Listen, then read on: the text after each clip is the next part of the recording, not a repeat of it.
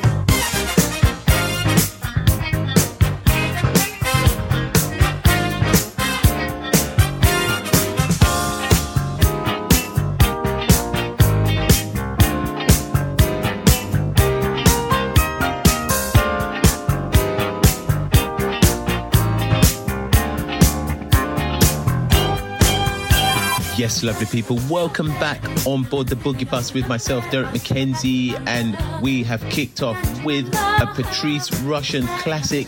Patrice Rushen and Byron Clark. This that track was entitled "I Was Tired of Being Alone." That was a 12-inch version absolute floor filler back in the day and still is now. Hope you're enjoying the vibes, lovely people. Next up, we have got a great track by Loose Change and it's on the Z record label. This track is entitled Straight from the Heart. Enjoy the vibes, keep it locked for the next hour on board the Boogie Bus with myself, Derrick McKenzie.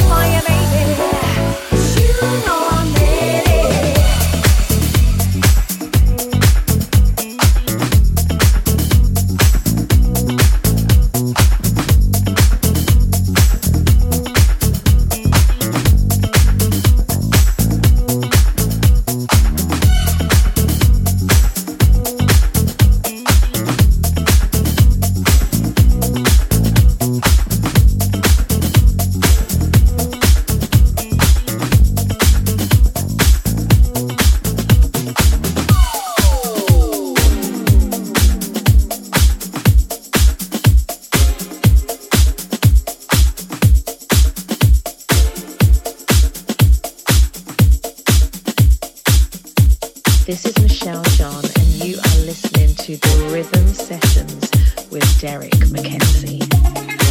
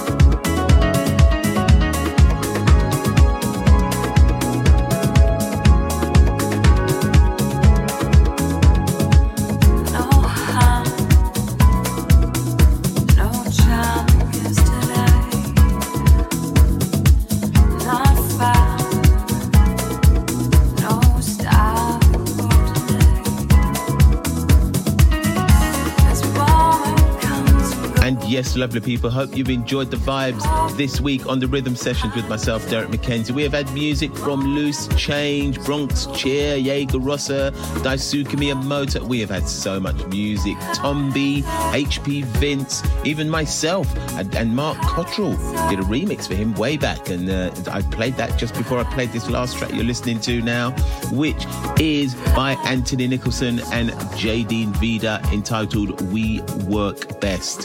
Hope you've enjoyed the vibes. Looking forward to seeing you next time. Lovely people, enjoy the vibes. Take care of yourselves. God bless. And see you in the next couple of weeks. Bye for now. Thanks for all your love and your support. Bye for now.